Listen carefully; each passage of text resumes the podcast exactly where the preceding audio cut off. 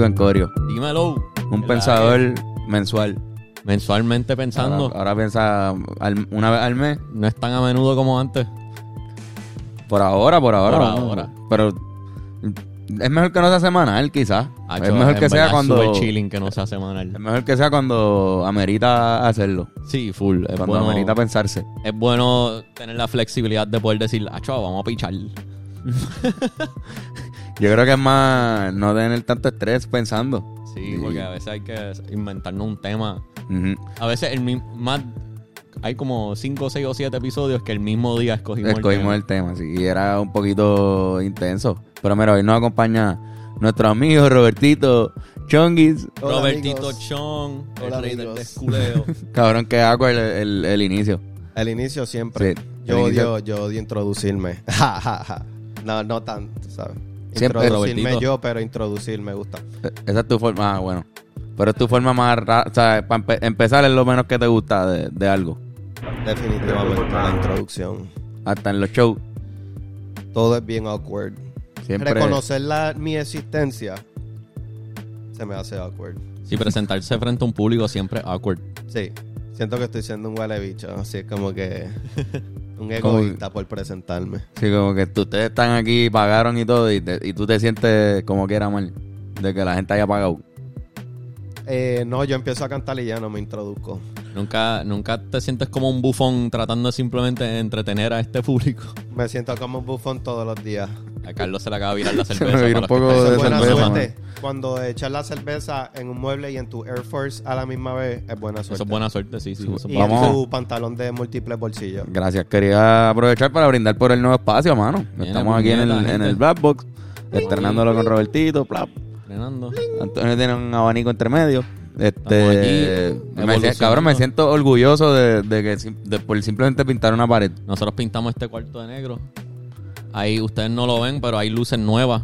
So, Estamos subiendo de, de level aquí. Sí, ¿no? y, pa- y faltan más cosas. La verdad es que ya, ya pintamos, ya se nota que está pintado. Pero vamos a seguir cambiando y vamos a poner Sí. un espacio muy bonito aquí para que gente como Roberto se sienten en ese sofá y se sientan más cómodos. Ya Así Roberto nos lo dijo, se siente más como un estudio. Se siente como ¿Verdad? un estudio slash nave espacial. Y eso está brutal, porque para eso este, este podcast es un poco para viajar en las nubes. Siempre. Siempre estamos viajando. Mira, pero Mira, entonces... Robertito, tu álbum nuevo está cabrón. Sommer, El de gracias. Sommer. Tuvimos a Jerry hace poco en el episodio de Waterpolo. Que él fue el que te grabó las voces y mezcló y masterizó el álbum. Y como O sea, es que además de eso, pues ganó una medalla de oro una medalla de oro en centroamericana y eso. Pero el que grabó tus voces para ese álbum es un atleta que representa a Puerto Rico. Ese es en verdad de los mejores álbums que a mí me gusta como, como yo sueno. El fucking Jerry Pomales. Está- él gana en todo, me he fijado. Sí, Jerry sí. Pomales gana en todo. Hacho, Sí, se lo propone, sí. La de SpaceX está bien cabrona. SpaceX, cabrón, SpaceX yo casi dejo ese track afuera. ¿Qué- Por alguna razón había algo que no me encantaba del track y casi lo dejo afuera. Sí, Y miro para el cielo también. Hacho, está cool. El álbum entero está Sí. cool. Álbum nuevo, Sommer, Robertito Chong, búsquenlo por ahí. ¡Woo! Está cabrón. S-O-M-L.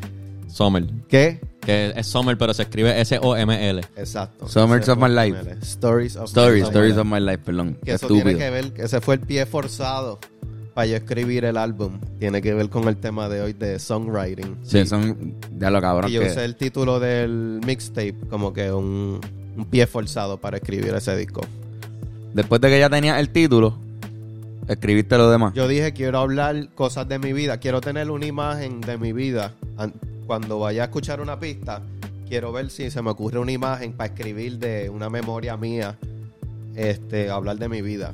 Y yo dije, ok, Stories of My Life, porque cada canción va a tener como que una imagen en mi mente de algo que pasó en mi vida. Y ya Sí, tenías so- lo, del, lo del Summer. Cuando pensaste en Stories of My Life, dijiste, diablo, Summer. No, eso lo pensé después. De verdad. Era Stories of My Life. Ah, wow, qué duro. Y después sentí que el proyecto tenía un vibe de verano, tenía afrobeat y cosas caribeñas. Y dije, ay, lo escribí también en verano. Y si lo suelto en verano, va a estar perfecto. El acrónimo Summer para soltarlo en verano. Pero yo me acuerdo, yo me acuerdo que, porque esto es algo bien raro que tú haces, desde siempre yo creo, desde siempre que yo te conozco, tú escribes como adelantado un poco más, tú tiras algo y ya tú tienes el próximo medio, o en maquetas, o en ideas, tienes pales. tú nos enseñaste Restau, que iba a salir, y estuviste en el podcast para Restau, y nos enseñaste ya un par de tracks de este que lo tenías casi, casi completo. Estaba completo Sí, sí, ya. Estaba completo, simplemente hiciste par de, par de cambios. No lo había grabado como tal bien. Exacto, Pero estaba en maqueta. estaban- todas las maquetas de este proyecto estaban ready. Está cabrón que tú hagas eso. Eso es cabrón. cabrón porque la cosa es que yo escribo un montón y acumulo tanto material que cuando ya estoy sacando un mixtape, ya escuché esa cosa tanto y ya tengo estos otros temas que empiezo a, a pulir. Y eso es básicamente acumulando un montón de trabajo.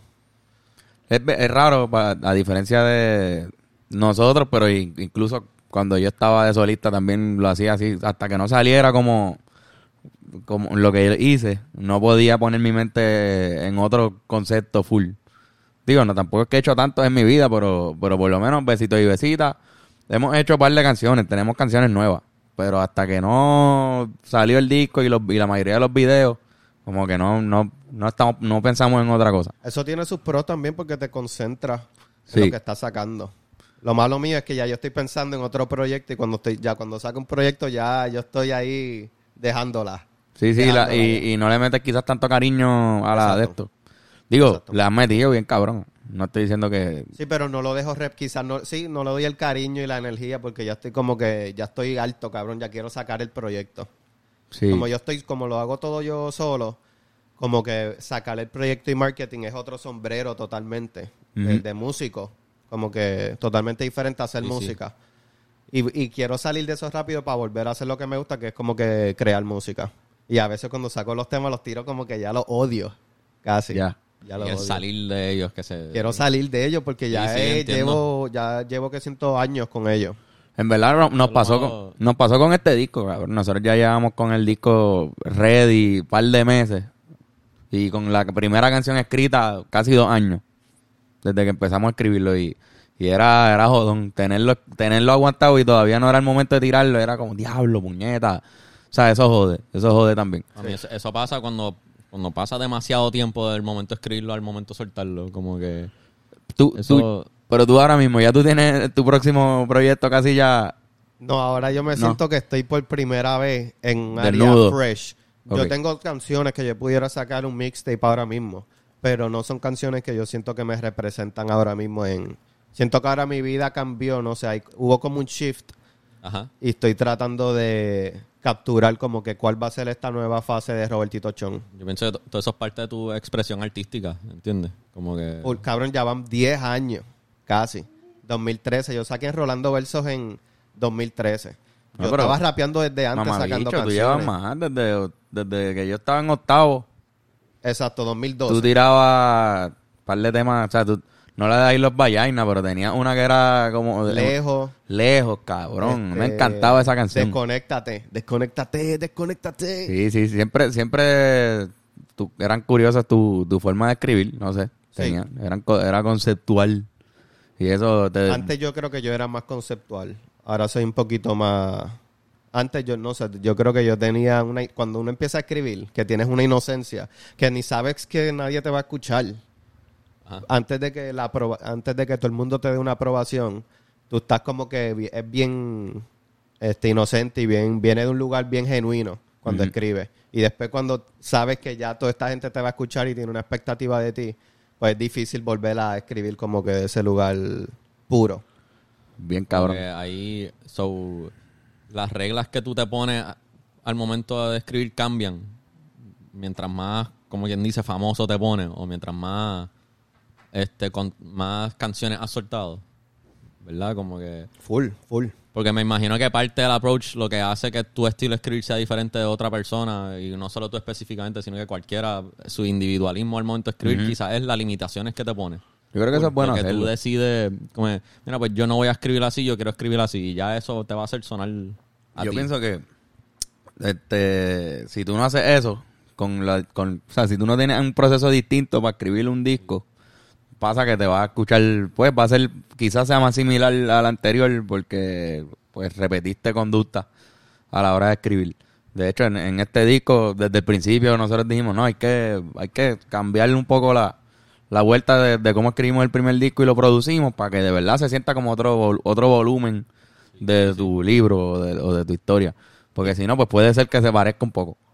Que, que, que tú ves como que hicieron ustedes diferente, como que el primer álbum, el, Mira, las cabrón, canciones. para mí, nuestro primer, nosotros hemos tenido diferentes conjuntos de canciones que hemos escrito en nuestra vida, como el primer set que hicimos hace casi 10 años, hace 8 años, ponle, que tú estabas presente y, y Jamie, ya, ya Bennett era parte de la banda. Sí, sí. Este, las que están en SoundCloud, las viejas. las están en. SoundCloud, muchas de ellas no se han, no se, nunca salieron, no están, solamente la, la gente que nos escucha en vivo en aquel momento la escucharon y gente que va a ir a canciones olvidables las va a escuchar también, porque vamos a tocar varias de ellas. Vamos a tener canciones viejas que nunca se grabaron. Exacto. Este, ¿Cuándo pues, es eso?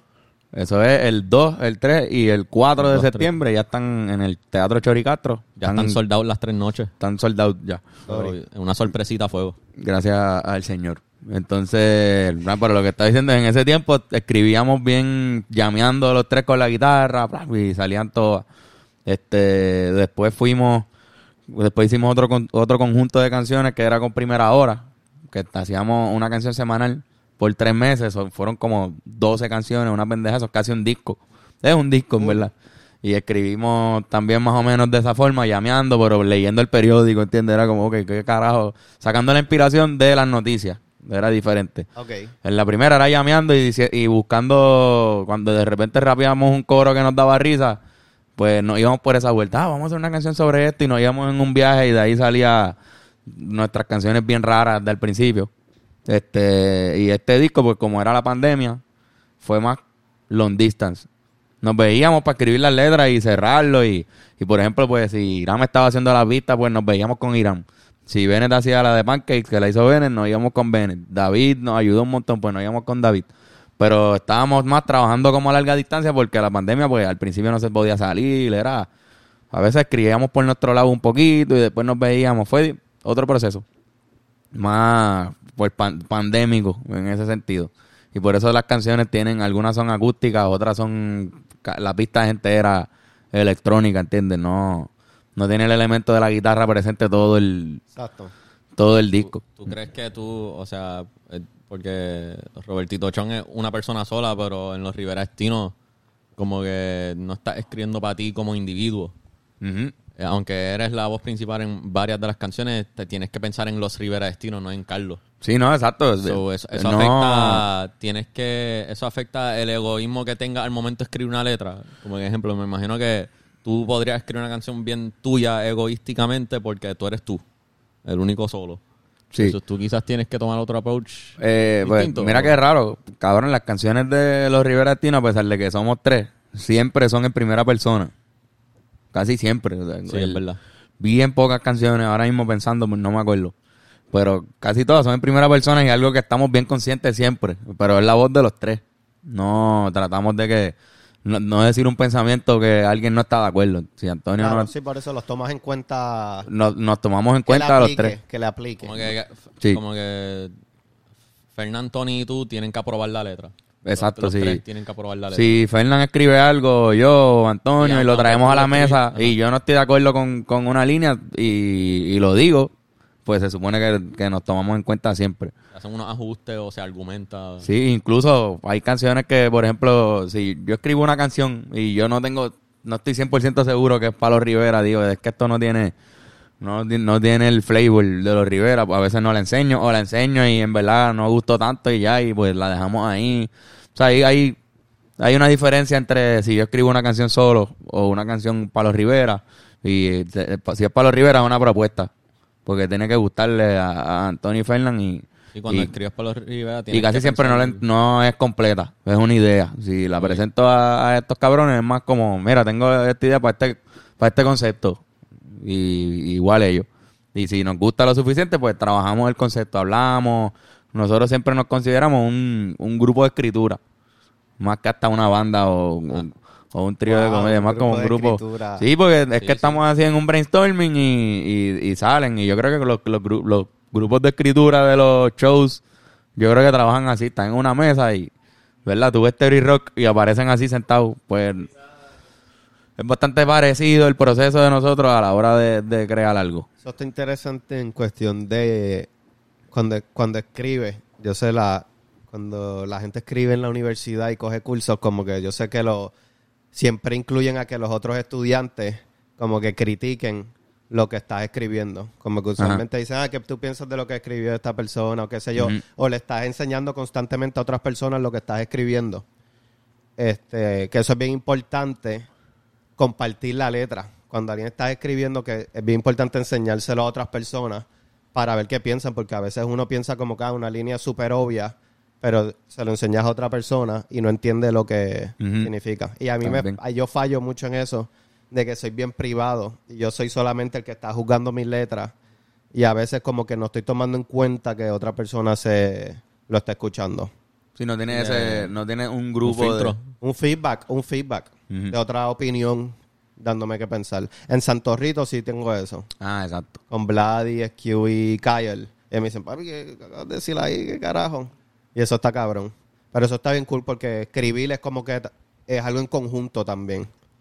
Que tú estás escribiendo usualmente no es, pa- no es en tu diario, estás escribiendo para otras personas. O sea, Sí. El proceso es como que desarrollar las ideas, bueno, como que hablarlo con otra persona, bounce Sí. ideas. Sí, que aunque tú, tú no tengas, aunque tú no tengas un equipo de escritura, tú escribes la canción y después de escribirla tienes que pensar, diálogo, pero esto le va a gustar a la gente, esto va a pegar con el concepto, con qué sé yo qué, como que... Exacto, y así es que tú ves como que el poder de lo que tú escribiste también.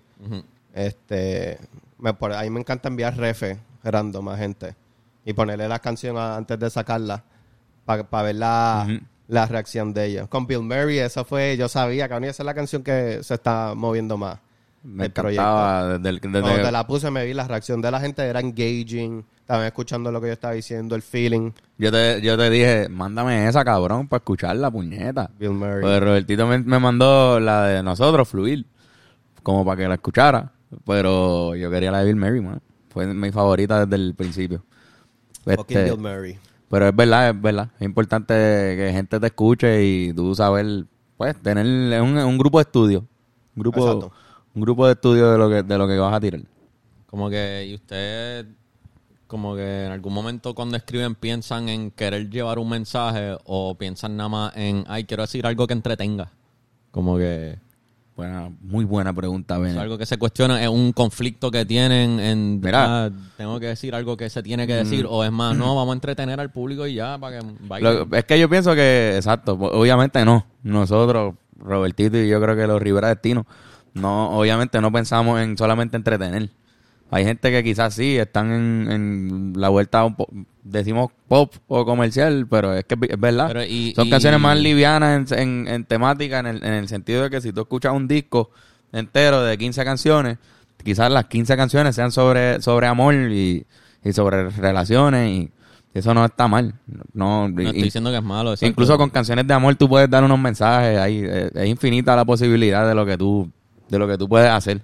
Este, pero full vas a escuchar en, en Robertito diferentes temas en, en un disco y en Los Rivera también. No todas las canciones van a ser sobre relaciones amorosas. Exacto.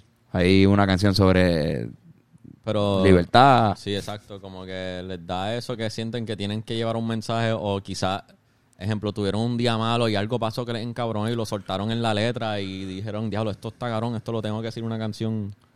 A mí me ha pasado que yo me he fijado que cuando trato de escribir algo a propósito o forzarlo, como que no fluye tanto, porque me estoy poniendo como que reglas a la hora de escribir.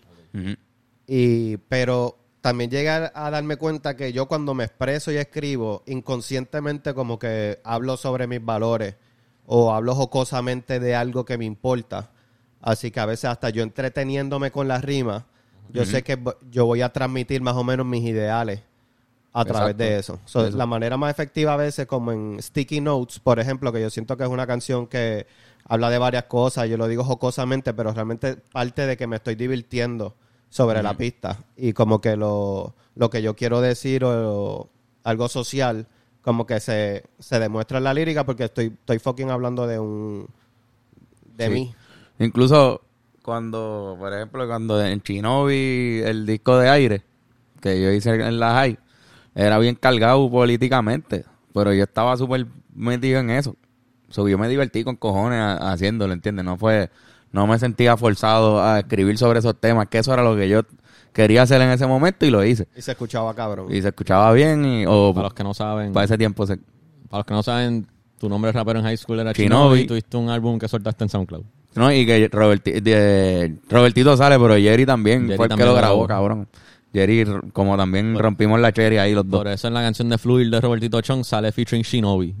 En Exacto, vez de exacto. featuring Carlos. Exacto. Para recordarlo, Para no que solamente los viejos tiempos, es que en verdad como, como solista, pues yo me- todavía me considero eso. Hay una foto Shinobi. de, Sí. de nosotros duro. cantando, yo no sé dónde era. Yo tenía como un jacket blanco. Hicimos en Lugares- el Birimbau.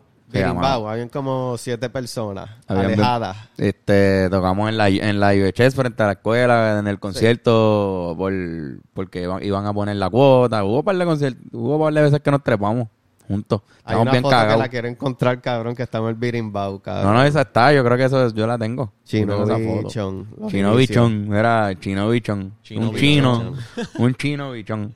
Shinobi Chong. Si el play de poner a Chinobi y Chon es un chino bichón. Bichón.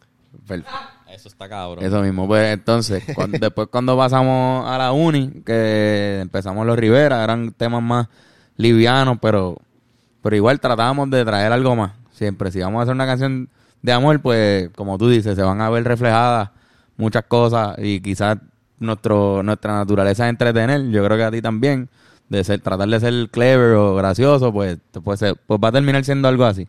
Y ahí a veces uno tira pensamientos un poco más de lo que de tu opinión sobre el- sobre ciertas cosas. Cuando fuimos a hacerlo de primera hora, sí fue bien obligatorio que enviáramos un mensaje en cada canción. ¿Entiendes? Era como estamos hablando, estamos informando a la gente sobre noticias, pues estamos tirando un mensaje Eso fue un ejercicio de escritura ahí bien super hardcore, Bien hardcore. específico. Son las noticias que están pasando a diario. Haz una canción... ah, cabrón. Inventate algo de eso. de Cada semana. Eso está en primera hora. Si tú Primera pones hora, los. Rivera Destino, primera hora, canciones, me imagino, algo así. Es que no estoy seguro si el programa existe todavía en primerahora.com. Pero si en- antes en primerahora.com, digo hace un año, te metías y le dabas a programa y seguías para abajo y llegabas al de los Rivera. Lo que pasa es que no sé si ellos le han hecho update a la página. para 2016, 2017, algo así. 2016, fue para las elecciones del 2016, las que ganó Ricky. El último episodio es ya sabiendo que ganó Ricky. Qué mierda. Sí, ese era el. Y que ganó Trump. Ese era. Era bien... Incluso en- lo el fondo de nosotros en el programa era un Barack Obama, que todavía era el presidente, con un periódico Primera Hora. No sé si era real o era un montaje, yo creo que era un montaje. Y lo, al, al- en el último episodio lo sacamos y pusimos a Ponce a hacer como de Trump. Y Trump y entraba y hacía la misma pose que ese Obama, que era un cartelón, obviamente. Y así terminaba. So, fue la- cuando entró Ricky y este cabrón. Wow. Pero ¿qué estaba diciendo? Nada, pues exacto, era mucho más, más informativo lo que estábamos haciendo. Ah, Había sí, una, una razón. propósito. Pero yo pienso que para divertirte tienes que, tienes que escribir con lo que, lo que tú quieras hacer en ese momento, no obligarte Y- a hacer algo. Y aunque tú escribes, estás escribiendo, o sea, escribiendo cosas que vienen de ti, vienen de adentro, pero ustedes sienten que una vez eso ya está escrito, ya deja de ser parte de ti y, pasa a ser otra cosa más allá. No creo. que aunque tú escribes algo inspirado en cosas personales, la persona que lo escucha no va a saber todo el contexto de esas Ah, cosas full. personales y lo va a recibir de una manera distinta a la Full. que tú estabas como que pensándolo al momento de escribir. Sí, porque usualmente tú no estás rapeando y diciendo todos los detalles ahí como que... Full. Sí, Eh, tiene su propia vida. Una vez tú sacas el arte, tiene su propia vida. Hay un montón de gente. A veces yo ni pronuncio bien las palabras y la gente entiende unas cosas bien random en mis canciones. Así que eso tiene su propia vida. Cada interpretación lo va a escuchar con oídos diferentes. ¿Y usted, usted a veces escriben sin música? ¿O necesitan que una pista les inspire la letra? Eh, a mí me gusta tener. Yo creo que cuando yo escribo mejor es cuando estoy fucking escribiendo más y estoy como que bien consciente de quién yo soy y qué cosas me gustan. Y estoy quizás escribiendo en un diario. Estoy como que bien claro en mi situación de vida. Este. Y me gusta tener unas ideas por lo que yo estoy pasando. Porque ahora voy a cumplir 30, pues cuáles son la vida de los de 30 o llevo 10 años rapeando, que cuál va a ser mi nuevo sonido. Así, tengo como unas ideas predeterminadas, pero la idea yo siempre la saco usual 99% de las veces escucho la pista y ahí escribo la canción. Pero ya vengo con un par de cosas que he escrito en la libreta, como que ah, me gustaría hablar de esto. Ah, mira, me gustaría hablar de Se te esto. ocurre en barra, en el elevador de repente. No barra, como punchlines. Como que veo, ah, mira, la gente está usando esto ahora mismo, puedo hablar de esto. Ah, monkeypox. ¿Cómo puedo tirar un punchline con monkeypox? Nadie ha tirado un punchline con monkeypox ahora mismo. ¿Qué está pasando? ¿Sabes? Voy como que... Mm. vi unas gafas de gasolinera que, la, que se ven bien cabronas. Pues déjame, ¿cómo hablo de las gafas de gasolinera o algo así? Voy con esos conceptitos como Sí, sí. punchlines, pero no voy con... No estoy... Y lo chequeas de vez en cuando. Si estás con la pista ahí. Los tengo en un notes o los tengo en la libreta así escrito bien grande y empiezo a mirar la libreta y me los veo. Como que, ah, mira, escribí de esto. Sí. Tú full usas libreta old school. Yo, a mí me gusta tener una libreta. Toda mi vida, cabrón, más de 10 años, yo creo siempre he tenido como una libreta. No escribo todos los días como un diario, pero es como una libreta que pongo notas, básicamente. Y a veces escribo rimas, a veces escribo cosas que tengo que hacer. Yo también las libretas, digo, aquí ya no están, pero las del disco, por ejemplo, las letras del disco, yo pasaba, a veces escribía en el celular, en los notes, normal, pero todas las letras están en su versión final en una libreta, organizadita ahí. Nice. Porque antes de grabarla y eso, tenían que pasar por la libreta, y si están en la libreta, esa es la, esa es la, esa es la letra. Y como mental, pero, pero funciona. Y va a la libreta, están todas ahí. O varias etapas. Algunas están como, no, ni siquiera estando en la libreta, terminó siendo la que era y hay una segunda versión en la próxima página. Y, y tú también, este... No, eso no es de, de canciones. Tú también, o sea, ¿escribes sin música o necesitas una canción primero para inspirarte la letra? Cabrón, a veces se me ocurre mal, en verdad, sinceramente, se me ocurre mal la melodía de algo antes de escucharla. Y a veces termino tarareándosela a Fernán. Ah, sí, escucha. Después Oh. de escuchar la pista o algo así. o de Este, la nada. no, de la nada. Estoy en una trotadora en el- y se me ocurre una pendeja y, y la Una grabo. melodía. A veces una melodía, a veces una línea este, de pensamiento, pero con una melodía ya. Digo, diablo, este, esta oración se escucharía cabrón con esta melodía. Y la grabo ahí y, y después digo, ¿qué es esto? ¿Un tango? ¿Esto es un bolero? Eh, ¿Qué carajo es esto? Y ahí lo vamos y lo vamos bregando. Pero eso soy yo que no sé tanto tocar, acompañarme con una guitarra quizás como me gustaría para... Yo quizás no tendría que, que preguntarle a Fernán y tararearle la letra a David o algo así, o a Irán, que muchas veces a Irán también, o a ti. Este, no me ha pas- me ha pasado con, con- yo creo con todo. Y lo, es porque no sé cómo producir yo. Si, Tú su- dices, si ir supiera. escribiendo la canción mientras estás tocando la guitarra, tú dices. Eso lo puedo hacer, pero bien limitado. Me sé una cantidad de acordes y, y no y co- reconozco que no puedo, o sea, a veces no, no me da lo que conozco de guitarra como para hacer algo chévere. Este, y pues ahí voy a gente que sabe, como muchas veces Irán es una persona que en instrumentos de cuerda está bien cabrón, además de como productor, by the way, Hiram Pro, vayan y síganlo en Instagram y, y si está rapeando es alguien que también tiene muchos beats que puedes comprar, pero como un instrumentista de cuerda es alguien que, que yo sé que a la segura puedo hablar con él y me va a decir qué él piensa y es una opinión que puedo... O sea, tú, tú vienes con la melodía y un quizá un conceptito básico y después lo empiezas a desarrollar a Y de- partir de esa idea principal. y lo empezamos a desarrollar ahí. A veces queda en nada, muchas quedan en, en nada. Se quedó ahí. Pero la mayoría de las, de las canciones, muchas de las mejores canciones de nosotros salieron así. Yo Eso está cabrón porque hay gente que piensa que uno se siente y escribe una canción completa, que se da un café y escribe un coro o algo así. A veces tienes una melodía Sí, que te interesa y tú vayas rellenándolo con palabras. cabrón, sí. Que eso está bien cabrón. Mira, que- cuando, cuando Edgar Allan Poe, que Edgar Allan Poe ya lo hemos explicado antes, salió como, el- estamos haciendo el remake del intro del podcast y salió la pista de Edgar Allan Poe y de repente era demasiado dura para picharle. Era, no, hay que hacer el... Yo hice un Giverich. Yo lo primero que yo grabé fue fue un, un track de Giverich así con, ahí. con dos o tres cositas que sabía que iban. Y después le pusimos Antonio y yo la letra a ese, a ese Giverich. Rimando como el Giverich estaba rima- rimando. Wow. Si rimaba en Yeah. on, ahí lo buscamos y fue Antonio y yo una noche entera, terminamos ebrios. Bien cabrón, pero, pero en celebración que era como diablo, quedó cabrón. Y hace sentido y, y fue todo un Giverich. Yo vi, yo vi exactamente que Little Nas X hizo eso para la de. Se olvidó cuál era el nombre de la canción, pero estaba en el estudio, escuchó la pista, fue al micrófono Y son las melodías exactamente de Fer- que él usa en la canción. Hizo como un coro, un precoro y hasta el verso de una, este, tarareando. Y después rellenó es- toda esa, todos esos disparates Con- con, la letra. Y eso está bien, eso está para mí bien interesante. Es una forma, por lo menos, de... Si yo escucho una pista, usualmente trabajo así. Si me dan la pista ya, si no tenemos que crearla de cero, pues trabajo como... Ya lo, escuchando este beat, cómo, cómo podría acompañarlo conmigo. Y eso usando la voz, Como en vez de partir de una letra, eso usando la voz como un instrumento. Exacto. Sí, sí. para ver primero si se escucha bien lo que estás diciendo. Porque a veces si tienes una idea escrita, antes de escuchar la pista, lo que escribiste como que no va a pegar para nada con, con la canción.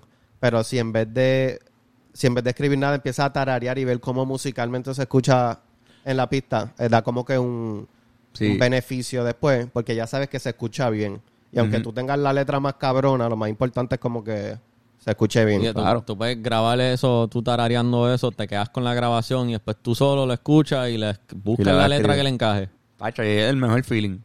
Tú ahí de noche escuchando eso y dándole forma y tu diablo, que ahora sí, se va escuchando cabrón. Yo creo que nunca hemos hecho lo de Rivero, una canción que primero se escribió en letra y después le buscamos melodía. Lo más cercano ha sido Trapústico, que eran canciones que ya estaban escritas y le cambiamos la música con la letra ya escrita. Eso sí, lo, ese, ese ejercicio lo hicimos así. Pero siempre es llameando, que es lo mismo. Cuando tú estás llameando, tú estás haciendo unos acordes, una progresión y cantando por encima, viendo que suena bien, cantándole por encima. Y después le escribe. Pero primero estás como tirando palos al aire a ver qué, flow, qué delivery, con qué tono brega bien ese, esa progresión. Está gracioso, cabrón, cuando yo estoy haciendo eso y está mi novia pasando. Y yo estoy... Y yo, sí, sí, estoy trabajando, baby. Estoy escribiendo una... Estoy escribiendo una canción. Ella bregando con clientes ahí, cobrando. Y yo escuchando una pista... Literalmente, cabrón. Qué vergüenza es, ¿verdad? Sí, de momento yo digo, diablo, esta, esta es la carrera que yo escogí. Esto es, un Esto es lo este que yo hago. Este es mi trabajo serio. Pero es verdad, uno Pero duda, sí. uno duda mucho. parte, y va- vale un montón. Ese tarareo es súper importante. Una pregunta que tengo, ¿tú te esfuerzas a trabajar? Ahora estoy... Yo dejé de trabajar como que... Yo, yo vendo casas y eso en bienes raíces, ¿verdad? Y yo puedo... Yo trabajo en mi horario. Así que yo puedo decidir un día no buscar clientes y dedicarme a la música. Y quiero ganar chavos de la música para vivir de la música. O sea, ahora no estoy trabajando para obligarme a sentarme todos los días y aunque no sea escribir, sea poner una pista, a grabarme y tararear. Obligarme a estar produciendo maquetas constantemente. Para mí, cabrón, si tú vas a llegar al otro level, tienes que sentarte, tienes que sacar el tiempo para escribir o tararear.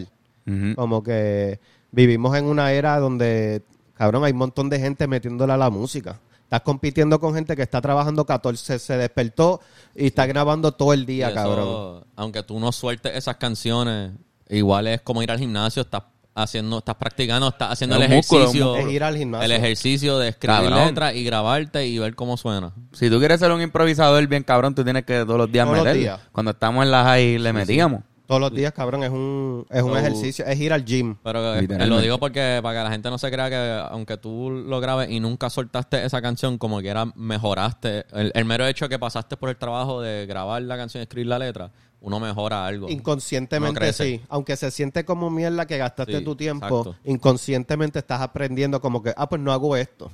Por lo menos sonó super, sonó super mierda. ¿Por qué sonó super mierda? Por, por lo menos aprendiste eso. Es que yo pienso que tú no puedes tener éxito en, en, en este mundo del arte, de todos los, de todas las artes y los deportes. Si tú no estás obsesionado, súper obsesionado con lo que tú haces, de que tú todos los días te levantes pensando en eso primero, diablo, ¿qué tengo que hacer de esto? Obviamente tienes familia, lo que sea, todo, todo lo tienes que hacer.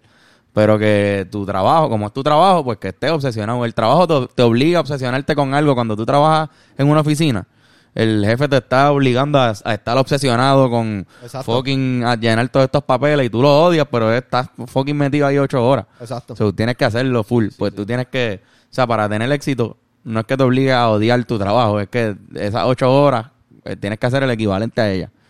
Pero porque te guste, no, no obligarte. Si no te gusta, no lo hagas. Va a ser una mierda. Te tiene que no parecer trabajo. Exacto. Tienen que esas ocho horas para ti ser, como tú dices, que, que tu novia pase y te escuche, pero eso son, eso es parte de, de la obsesión, yo creo, que tú, Exacto. que tú puedas pasar la vergüenza con tu novia, que está pasando y te está escuchando ahí, y tú, no, pero es que esto es, hermano, esto, es- esto es mi trabajo. Eso demuestra que tú estás obsesionado para lograr algo. Sí. Obse- eso es, tienes que estar obsesionado. Si quieres vivir de esto, tienes que estar obsesionado de escribir, de cantar. Tienes que meterle todos los fucking días. Porque cuando terminas se te olvida que ya lo pasaron ocho horas y no me di cuenta, cabrón. Sí, porque como que el que lo hace porque lo ama tiene una ventaja enorme sobre el que lo hace porque se está obligando a hacerlo. Porque el que lo hace porque lo ama, lo ama, cabrón, lo va a hacer por joder, ¿entiendes? Eso, el que siente que tiene que obligarse a hacerlo todos los días está pasando un poco más de trabajo porque, porque quizás no lo ama tanto como el que en verdad lo ama. Y está lo de, está lo de amarlo en un nivel alto. Pero van a haber días que tú no quieres ir a hacer ejercicio. ¿Tú me entiendes? Tú sabes que tú, tú quieres estar fit con cojones, tú quieres estar bien duro jugando baloncesto, pero hay días que tú no quieres ir a la cancha. Pero te tienes que obligar porque por dentro tú sabes que lo amas y que ya te pusiste de acuerdo con esto. Exacto. Pero hay- esto, cabrón, hay, hay que pasar momentos también incómodos. Como que si tú haces algo que tú amas, van a haber momentos que son charros, que te vas a sentir como mierda, pero tienes que estar en esa disciplina, no sacar el celular y scrollear, porque te tienes que fucking aburrir.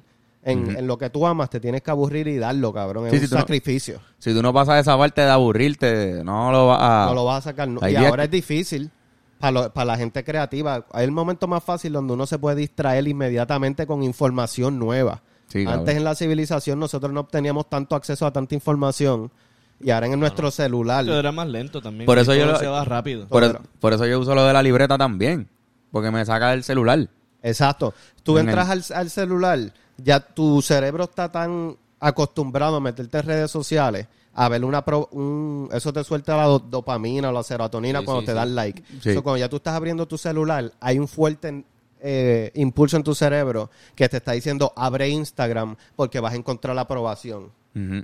Y eso te está Bien quitando, cabrón. cabrón. Bien cabrón. Em, Tú vas a abrir el celular, vas a hacer algo y se te olvida, cabrón. Y en verdad, es- para escribir y ser un fucking creativo, tienes que sufrirlo.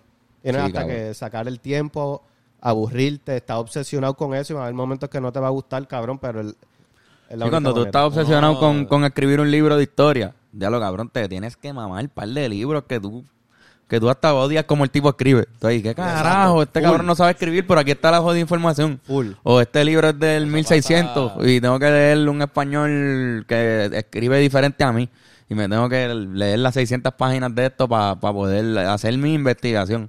No, o sea, tienes que pasar piedras, pues, te- perdón, Cosas terrenos peligrosas. piedrosos con tus pies Terrenos piedrosos. terrenos piedrosos con tus pies descalzos para llegar a, a algo cabrón después, en el futuro. Y se disfruta, yo creo, más también Sí, el triunfo. cabrón. Claro. Definitivamente. Claro. Ahora, hay gente como que yo he escuchado y conozco a gente que no, no escriben su letra, sino que lo graban en una maqueta. O sea, un- una maqueta, un draft, para los que no saben, pero como que... Un- que ¿Cómo eso es? Una ref, una ref. Nunca, exacto, una referencia. Nunca está escrito su idea. Su idea tienen que, o a veces en el mismo memo lo graban.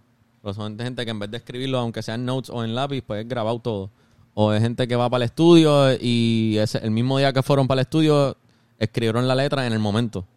Grabando diferentes takes a ver qué me sale, me di un Phillies y un par de tragos y qué sé yo, y zumbaron por ahí letras. Yo me atrevo a decir que mucha, especialmente ahora, hay mucha gente que está grabando ponchándose. Exacto. En cuestión de que estás en el micrófono, Sí. escupes, lo estás improvisando casi, ponchas la línea, ok, ¿cuál es la próxima? Ponchas la próxima, Una no estás escribiendo, Por la prisa también. estás porque ponchando muchas- por barra. Es Muchas una veces- barra a la vez. ¿Y qué tú crees que tenga que, que sea eso?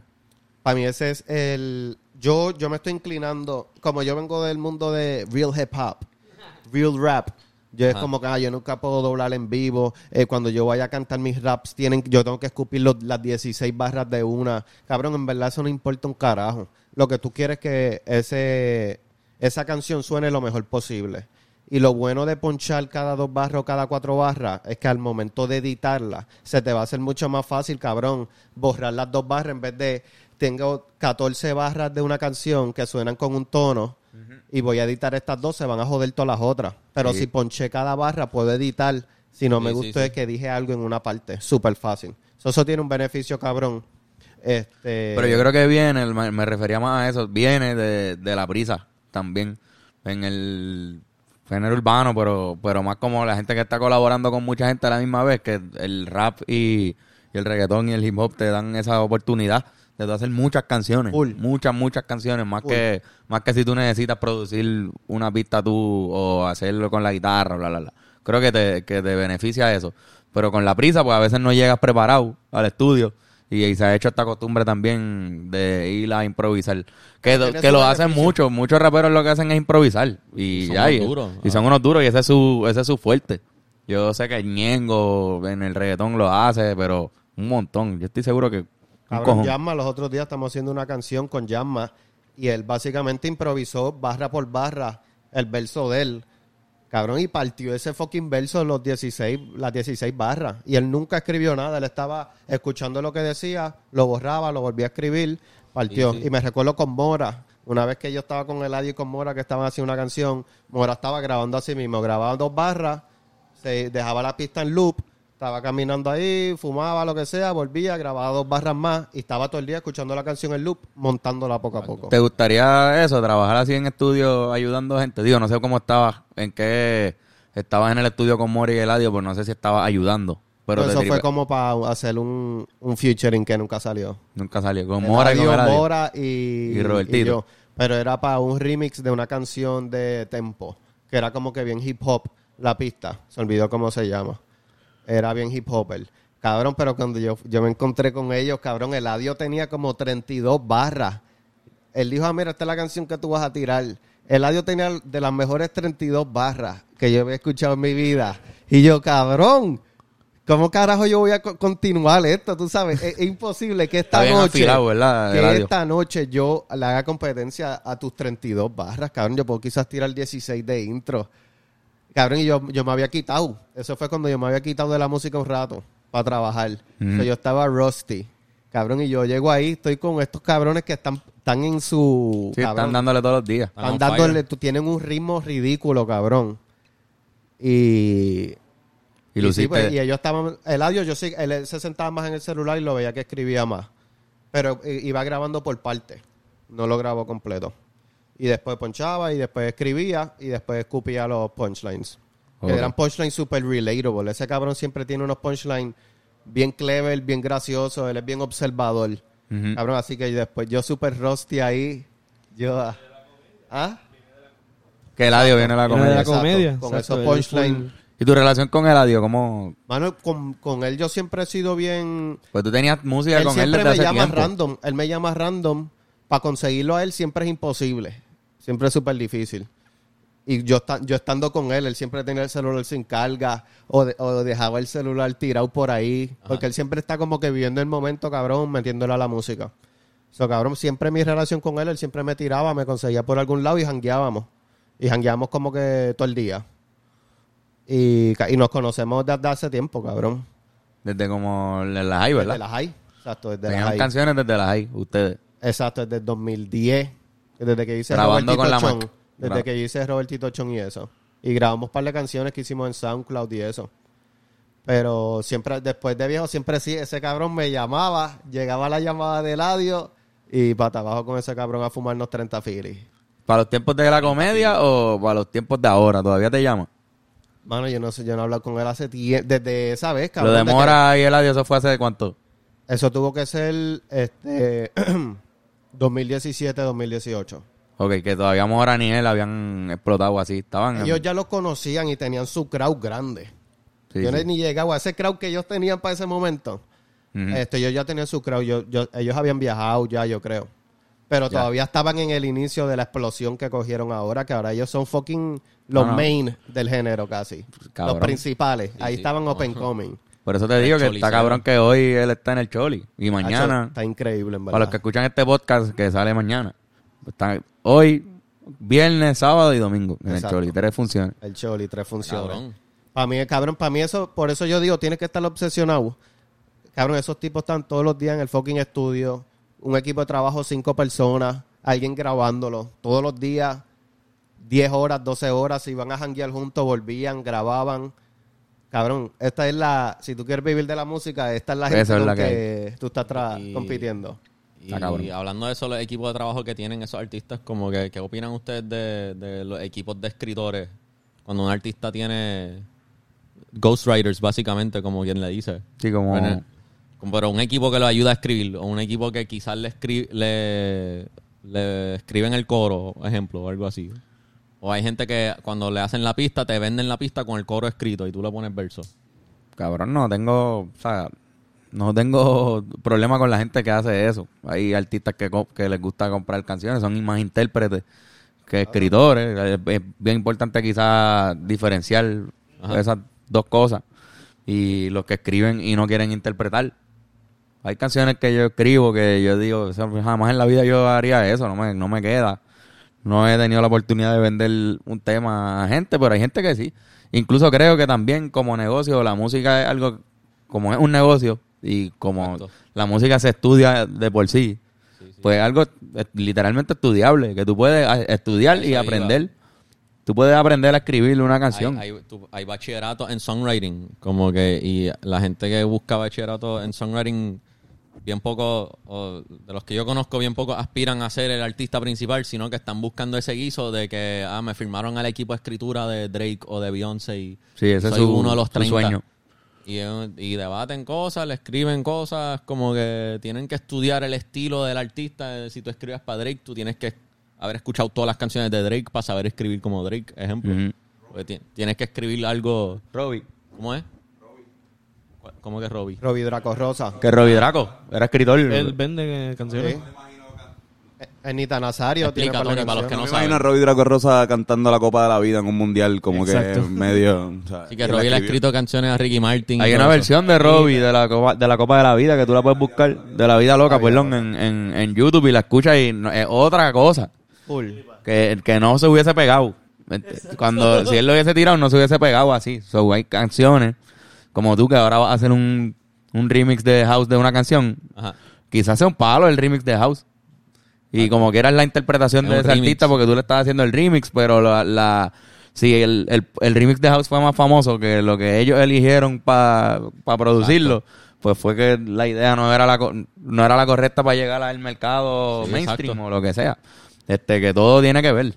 Sí, porque. So, no puedo que- criticar a alguien que escriba es lo que No, claro, y especialmente alguien, ejemplo, si tú a nivel universitario, cuando tú estudias songwriting, tú estás estudiando escribir todos los estilos de canciones que existen. Ya, ya tú estás separando, no estás escribiendo tanto. Por más o sea, por aunque sigue siendo arte, no estás pensando como tú, el artista, estás escribiendo más como un ejercicio de escribir. Eh, Eladio hizo eso con una canción de Coscuyuela. Que él, él se, digo, no era ni una canción de Coscuyuela, él escribió como si él fuera Coscuyuela. Exacto, sí. puesto para el problema, algo así. Andan puestos para el problema, algo así. Eh, cabrón. escribir como que ya, yo soy Él hizo hasta la voz de Coscuyuela y esa canción se pegó en SoundCloud y se movió con cojones. Y era Eladio haciendo el flow de. Y después Coscu le compró un par de canciones a él, ¿no? Exacto. Y después terminaron trabajando juntos. Eso es un ejercicio de escritura, hijo de puta hasta, también. hasta Bad Bunny lo ha hecho. Me acabo. Ba- Sí. Bad Bad Bunny para los, Sí, Bad Bo- Bunny para los featurings le escribe el verso al featuring a veces, o casi Mora, siempre. Mora- Mora le escribió un montón de canciones a Bad Bunny, lo que tengo entendido. Sí, sí. Y eso, eso es como que. Como que. Es un. Para mí, lo que, lo que pasa es que. me- lo que a mí no me gusta es que son ghosts. O sea, el ghost part de. O sea, para mí no debería ser un secreto. Debería ser más como que, mira, este es mi equipo. Agradezco mucho a mi equipo de escritores que, que me ayudan está- mucho.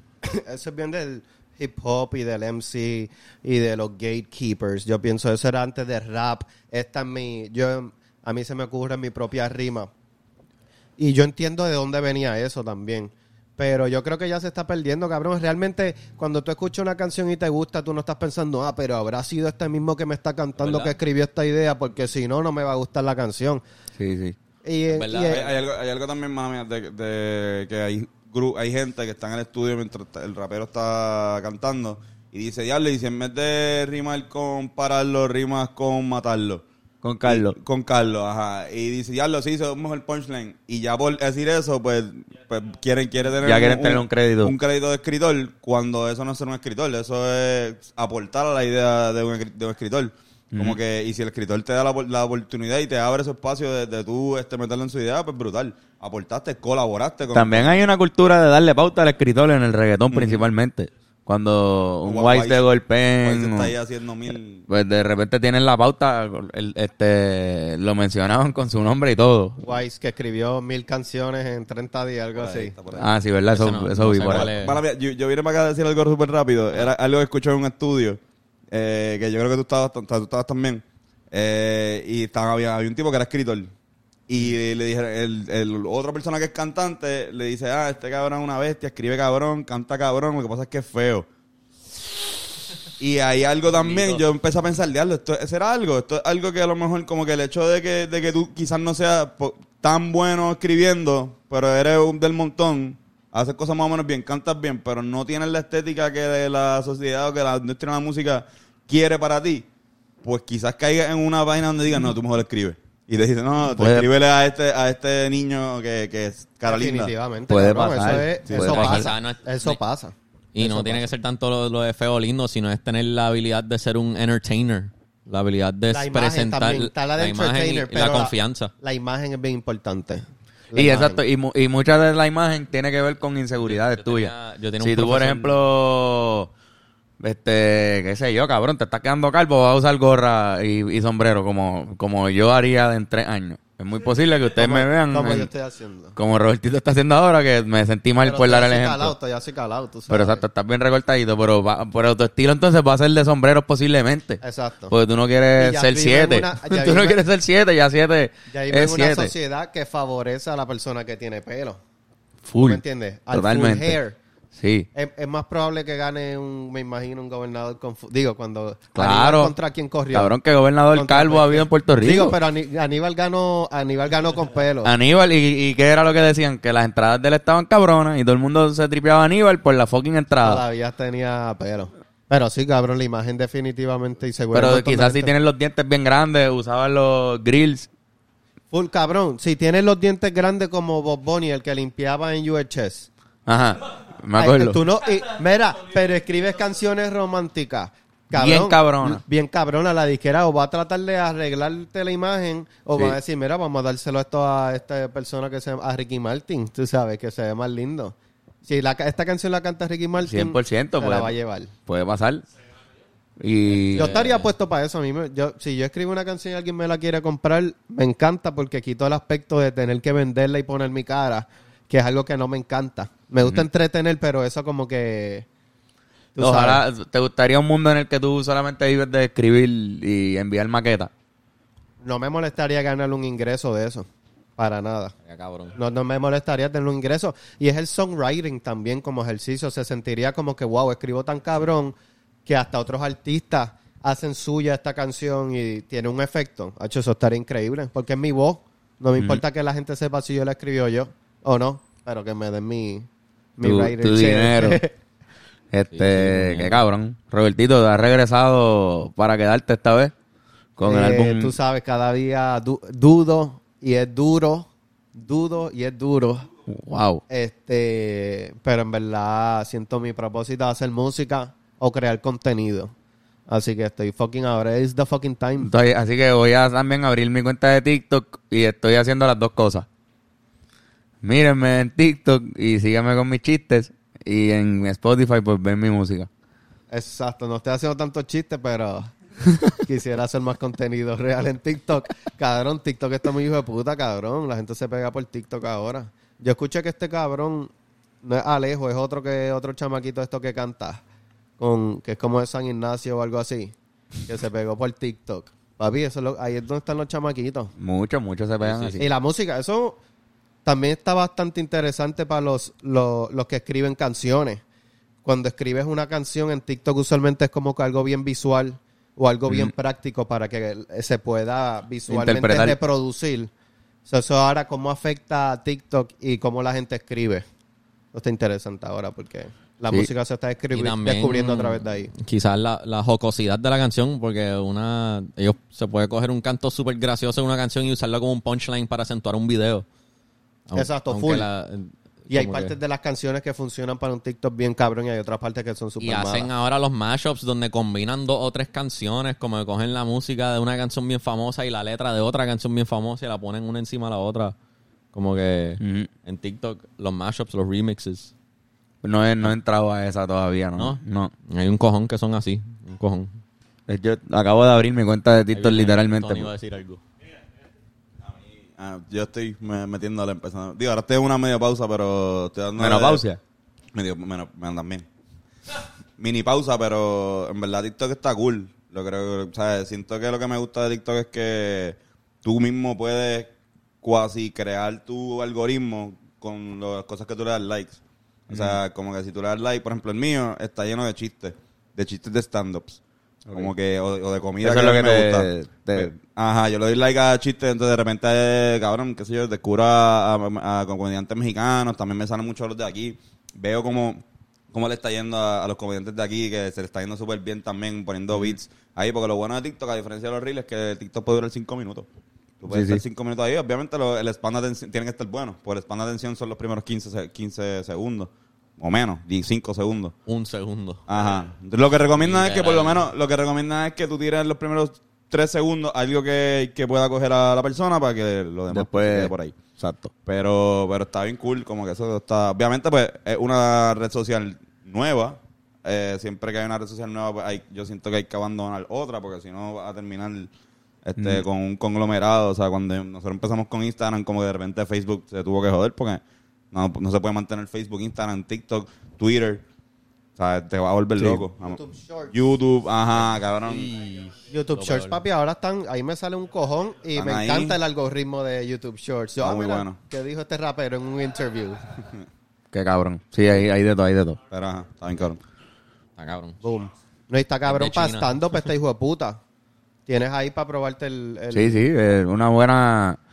Sea, el, el, el Vine, esta pendeja de, de tú subir videos cortos, creo que empezó esa pendeja de, ah, pues, Sí. muchos clips corridos puede, pueden entretener a la gente y a los comediantes full. Tú puedes poner tu, un chistecito y vendes tu, tu arte. Como que, mira, yo hago este tipo de comedia, pero no vas a ver todos mis chistes, ve este nada más.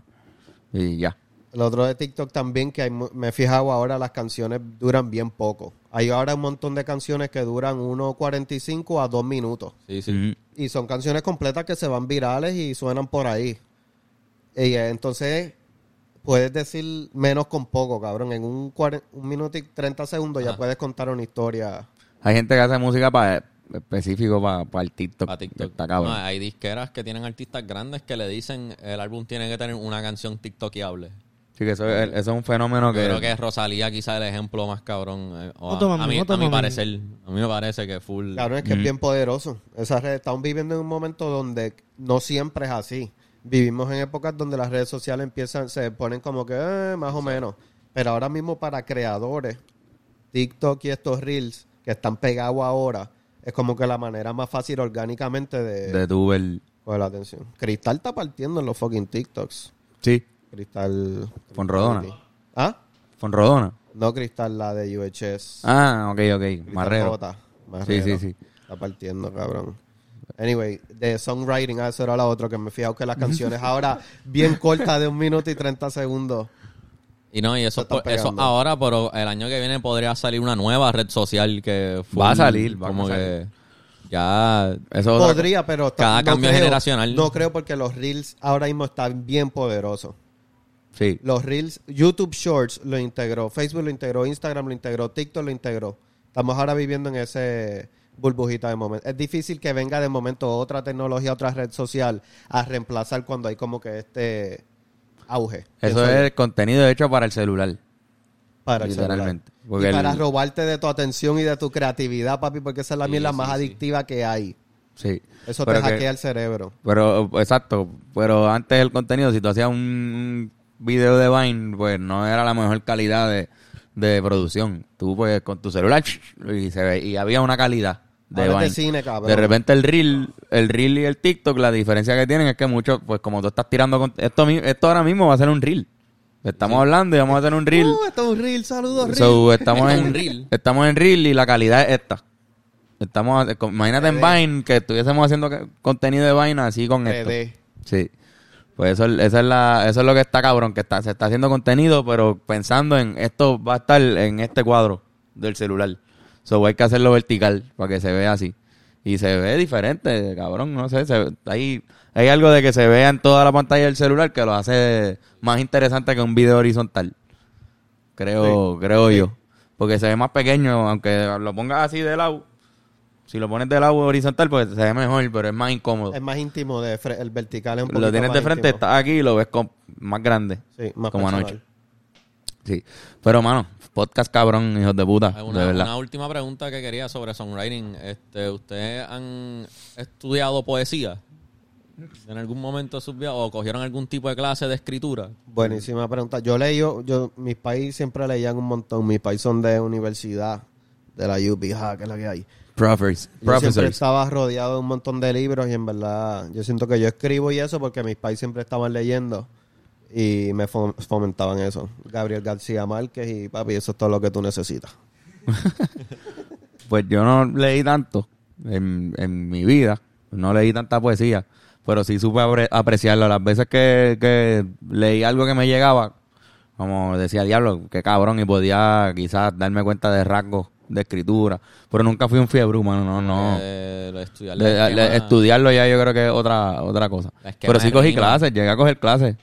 De poesía no, pero de escritura creativa cogí una en, no sé si fue en Copo o, o- nosotros lo que nos inspiró más a escribir era el fucking arte de Hip rap. Rap, hip hop, yo pienso que rap que fue es lo la que me- poesía Ujú. eh, expresada. Es Exacto. poesía, es, es poesía. Y definitivamente, aunque no escogiste una clase de poesía clásica, Pero- escuchando, tú estás aprendiendo de oído. Pero en la, en, la, en la escuela aprendimos a estructurar lo que Sí. es escribir en verso. A, B, A, B. a- dividir- Sí. A, B, B, lo que Eso son estructuras de enseña. rima, lo que son los... O sea, cuántas sílabas tiene que haber y eso también es rap, porque tú escribes también y sabes que tienes que tener una sílaba, porque... Y todo eso lo no apliqué. ah, exacto, que eso- una- esa estructura por lo menos, este, esa base la, la, la cogimos en la high school, co- que la, la hayan aplicado. Y se aplicó, Después, se aplicó, Que sí. se aplicó sin Full, querer queriendo Es este, otra cosa. Y me acuerdo que, que incluso yo como rap no tanto, rapeando no tanto, pero cuando empezamos con los Rivera, sí, full, siempre era como analizando. Sí, eh, eh, Fernan, Fernan principalmente es bien, ah, pero esto es A, B, C, X. Pero no, pero... No, y la, la pendeja. Y yo no me daba tanto cuenta de eso. La pendeja de meter sílaba o de sacar como que no, no, está cool este punchline, pero es que no, no, o sea, no cae. Hay que buscar una manera de decirlo con una palabra que tenga una sílaba más porque no se puede cantar este, en rap. Yo pienso que poner un montón de sílabas, pues tienes que hacerlo más rápido. Como yo acabo de Sí. hacer ahora. Pero, Papo. pero-. Rapeaste ahí. Exacto. Pero si no, pues, o si no, hay veces que hay gente que se va y, y qué sé yo, tú Es lo puedes perdonar si lo que dijo estuvo cabrón. No, pero es que es raro porque hay yo- veces que lo que se escucha, no, aunque tú estés leyendo una ave ave, este, no se siente bien en una pista a veces o en, o en una progresión con un ritmo y lo lees y, y no se siente bien. De repente haces algo más abstracto o, cambias el esquema de rima y, y- y se escucha bien en la pista. Sí. Papo, los diptongos y los hiatos. Los hiatos, papi, las hipérboles, las a- Hay, aliteraciones. hay, hay este, hay un estilo que es más como que spoken word, que no estás rapeando en ritmo, simplemente estás hablando en El rima. Sobre la pista, Ahí pero va. no estás pensando en que rítmicamente encaje. Hermes Ayala. Elme, Elme. Elmer, duro. que rapea sin clic. O sea, él va, él, él tiene el escalio escrito y él no le pongas clic, no le pongas beat, él simplemente va a decir unas cosas ahí, después tú, no Sí. sé, como que- Spoken Eso es, word. es spoken word, es spoken word como no es, es un concepto. Es Tú- igual como existe el, el verso libre, que, que no rima nada nunca, poder no rimar y no estar en ritmo. Y tú estás simplemente hablando ideas. Yo full aprendí en high school, es verdad.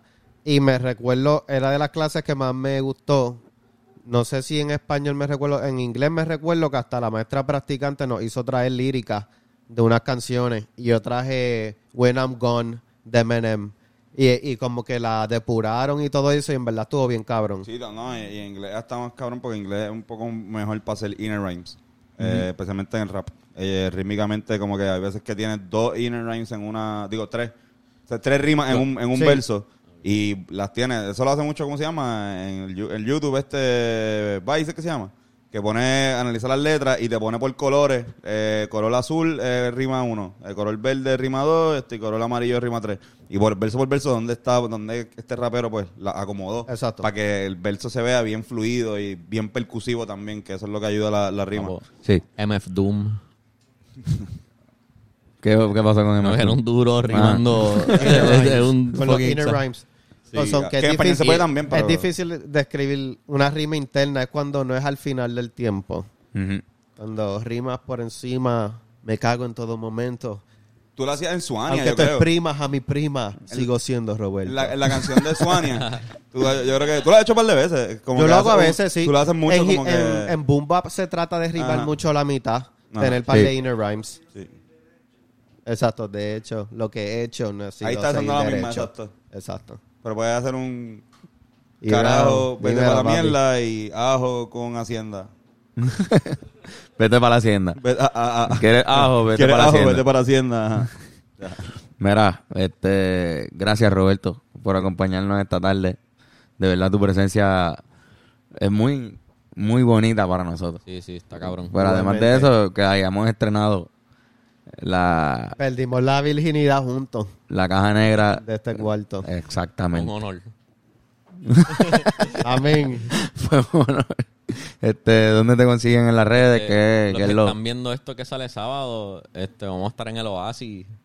Ah, Exacto, voy a mismo cantar en el Oasis con Audi, Agüite Coco. Yo voy a estar ahí de DJ de villano.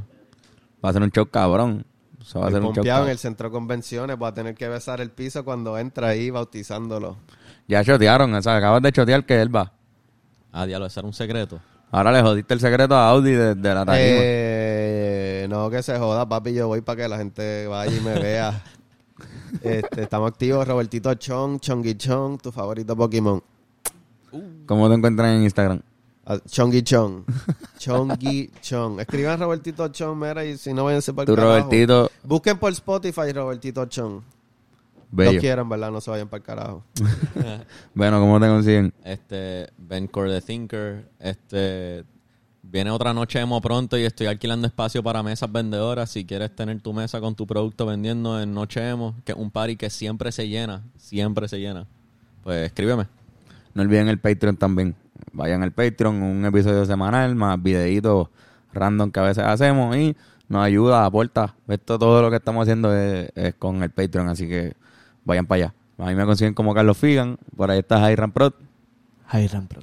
Jairam, y Antonio Sanfeus. Y será hasta la próxima vez, que no, no la próxima semana. El año que viene. Sí, la próxima vez.